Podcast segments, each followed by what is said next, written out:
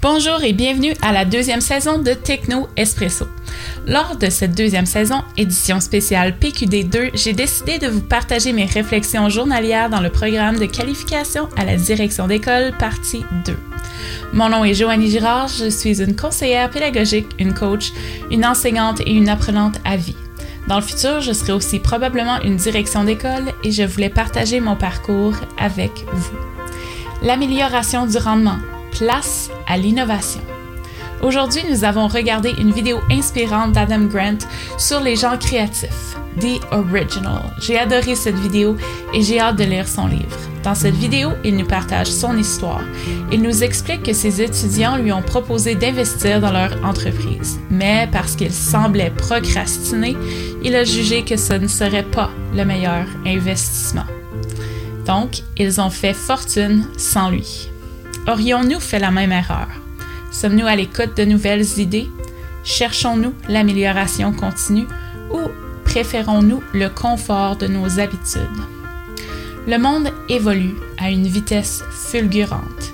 Il est fou de penser que Google a été établi en 1996 et que son outil de recherche qu'on utilise a vu le jour en 2004 que YouTube a seulement 15 ans et que nous célébrons déjà le 13e anniversaire du premier iPhone. Ces grandes compagnies ont eu un impact majeur sur notre monde, la façon dont on vit, la façon qu'on travaille et surtout qu'on apprend.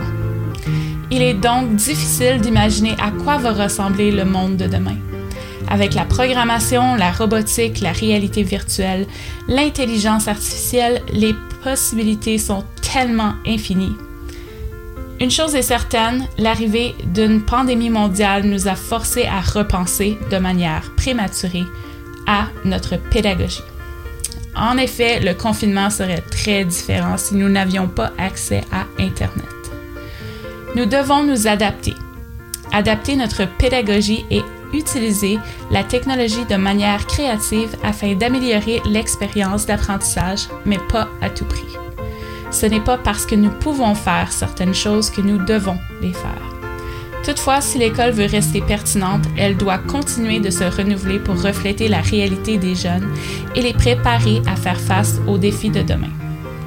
Pour ce faire, en tant que leader scolaire, nous devons bâtir des équipes collaboratives, encourager une culture d'innovation et de prise de risque, en établissant des priorités et en respectant un certain cadre établi par le ministère de l'Éducation. Comme nous le dit Maxwell, change is inevitable, but growth is optional. Le changement est inévitable, mais le développement est optionnel. Merci pour votre écoute et je vous invite à me partager votre parcours, vos suggestions et vos questions. En attendant, je vous dis à la prochaine pour une autre dose de Techno Espresso. Cheers!